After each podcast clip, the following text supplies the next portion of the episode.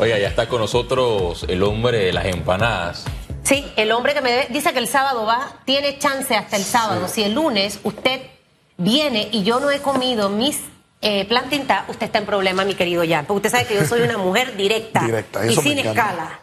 Mi querida Susana Elizabeth, feliz aniversario, mi reina. Me Gracias, place, mi corazón bello. Me place poder compartir festividades tan importantes para ti. Buenos días para ti, mi querido hermano y amigo Feliz Antonio. Buenos días. Buenos días a nuestros queridos y fieles televidentes, radio escuchas, a las personas que nos siguen a través de las plataformas digitales y a nuestro maravilloso equipo de producción que nos permite un día más poder analizar con pasión, análisis y objetividad el acontecer nacional. Tuvimos hoy al ex magistrado Harry Díaz, habló fuerte con relación a, a- a los abogados que están en contra de la ley de extinción de dominio. Lo, lo cierto es que es un proyecto de ley que ha generado un debate, opiniones como siempre a favor y en contra. Es más, la presidenta de la Corte Suprema de Justicia eh, respalda esta iniciativa, pero ha mencionado que hay artículos que evidentemente hay que reformar. Y él lo resaltó. Sí. El artículo cuatro me, que le me da- pare- me pareció interesante que el aporte de él, él habló precisamente del artículo 4. que También era a mencionó. discreción del juez. Exacto. Y a criterio de. Entonces creo que hay una oportunidad, pero si no se debate, En definitiva. Bien, a priori hay un término que utilizó el ex magistrado, el cual yo no puedo compartir, el cual yo no puedo secundar cuando hace una pequeña, o nos encierra, o trata de encerrar a ciertos abogados al decir es que existen abogados de maleantes. Y esto es un término distinguido ex magistrado que a mi criterio raya con lo moral, raya con lo legal y con lo constitucional, máxime cuando la constitución permite que los abogados podamos darle defensa a todas aquellas personas que estén en medio de un proceso cual- cualquiera que sea su instancia, sea culpable o no, sea inocente o no, toda persona tiene derecho a ser defendida por un letrado, por un abogado, y esto no significa que si un abogado defiende a una persona que es o no culpable, esto no tacha o no tilda al abogado de dicho criterio, partiendo por ahí. Como segundo elemento, yo recuerdo, mi querido Félix y mi querida Susan Elizabeth, que luego de las noticias de los Panama Papers, a nosotros se nos vendieron la idea de que teníamos que hacer un montón de reformas y de adecuaciones porque los soportes financieros y el movimiento bancario y todas las luces que Panamá estaba dando, sin duda alguna no se ajustaba a lo correcto, a lo positivo. Y nosotros debíamos, si queríamos salir efectivamente de un montón de listas de todos los colores, ahí aquí estamos en una paleta de colores, by the way, seguimos estando, teníamos que reformar nuestro sistema. Allí donde empiezan organismos internacionales a ponernos presión porque se nos indicaba que al dar, sin duda alguna, un fortalecimiento en las entidades de nuestro país, pues claramente íbamos a poder enrumbearnos a mejores días. Les adelanto una noticia, eso no fue así.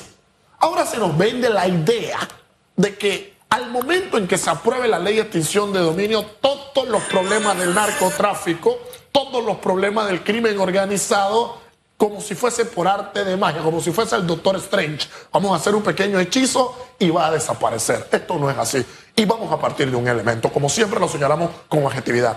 ¿Es necesaria una ley de extinción de dominio en nuestro país? Hoy sí que la ley de extinción de dominio en otros países sea un éxito rotundo, significa que va a ser de manera sine qua non un éxito rotundo en Panamá. No, porque cada país tiene una particularidad, tiene una característica y una esencia en sus legislaciones que es lo que le permite, sin duda alguna, poder desarroll- desarrollar Pero hay de la que mejor discutirlo, manera. Eh, Ahí es donde viene el mecanismo. para mi poder querida. mejorar, hacer lo que tú A dices, ese- que esté adecuada. A ese punto a vamos, Panamá. mi querida Susana Elizabeth. Desde septiembre del 2016, aquí de manera clara tenemos el sistema penal acusatorio. Y hasta la fecha, que han pasado casi siete años, seguimos teniendo fiscales y jueces de garantía y en un tribunal de juicio con una mentalidad inquisitiva. O sea, han pasado siete años y todavía el sistema no ha logrado cumplir las aristas que se propone. Ahora que pretendemos crear una ley para decir, oye, es que a discrecionalidad del juez de extinción de dominio, él va a determinar cuál es la conducta y la actividad ilícita. Deme un segundito. Si yo tengo un sistema penal acusatorio que en siete años todavía no ha podido cumplir con todas sus aristas, ahora de manera mágica dándole toda la discrecionalidad a un juez de extinción de dominio, nuestros problemas se van a resolver. No. Entonces es allí donde nosotros primero debemos definir el catálogo de delitos que efectivamente se van a perseguir. Debemos de que en ese debate que se tiene que llevar, a lo que estoy en contra es a que algunos políticos no quieran que la discusión tome por el matiz de la ley de extinción de dominio, porque Dios sabrá en qué chanchullos se andarán.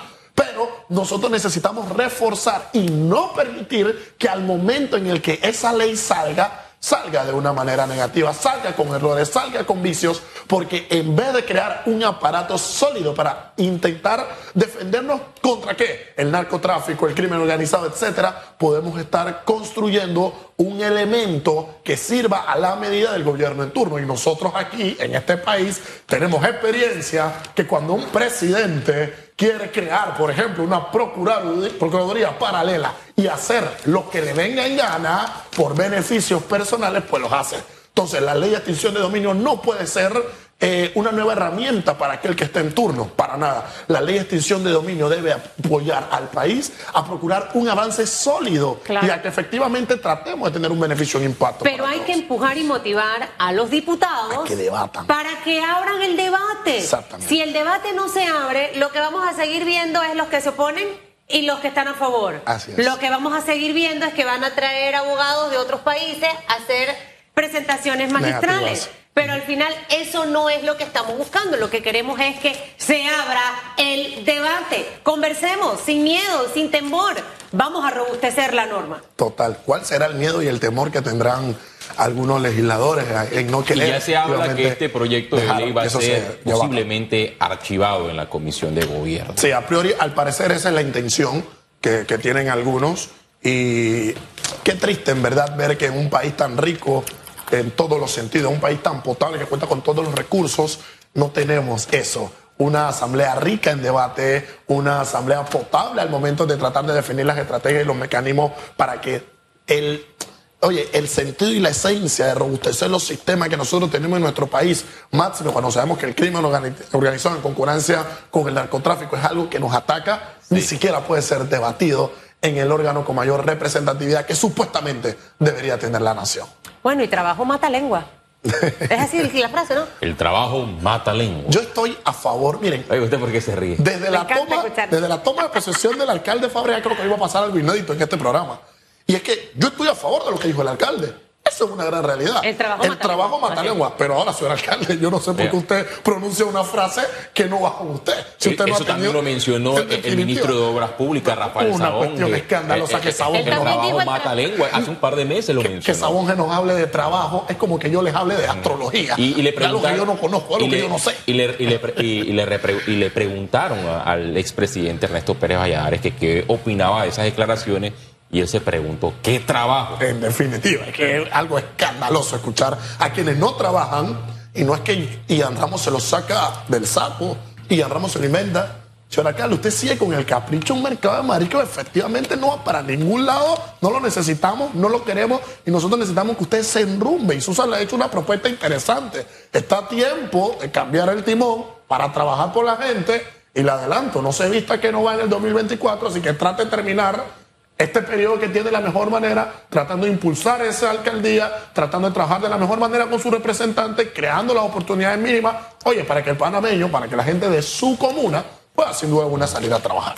Mira, al final eh, yo me rodeo de mucha gente y siempre soy, soy dura, exigente en muchas ocasiones, pero muy realista y trato de orientar, pero al final nada más no es querer hacer las cosas, es querer hacerlas.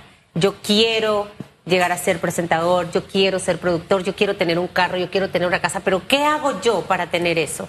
Yo quiero ser alcalde, quiero ser un buen alcalde, yo quiero ser un buen diputado, yo quiero ser un buen representante. ¿Qué hago yo para realmente dejar esa huella? Usted, le insisto, en mayo del 2024 tiene que escoger bien. Escoja lo mejor de lo mejor que haya para las alcaldías de su ciudad los mejores hombres y mujeres para que sean diputados o representantes de corregimiento. Y por supuesto, presidente, investigue si esa persona ha trabajado tanto que el trabajo va a matar la lengua de cualquier cosa que venga después. Así de simple. Totalmente.